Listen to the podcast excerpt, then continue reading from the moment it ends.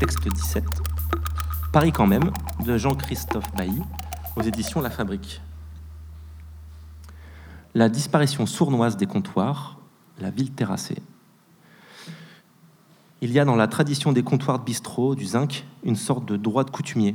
Paris est en effet la seule ville de France où, à ma connaissance, il est d'usage de pratiquer simultanément deux tarifs, un pour la salle et l'autre pour le comptoir. La différence pour un café étant à peu près du simple au double, mais moins significative pour les autres consommations. De telle sorte qu'en règle générale, le café bu debout est moins cher à Paris que partout ailleurs, tandis que le café bu assis, en salle ou en terrasse, est en moyenne plus cher, avec des différences importantes d'un quartier à un autre.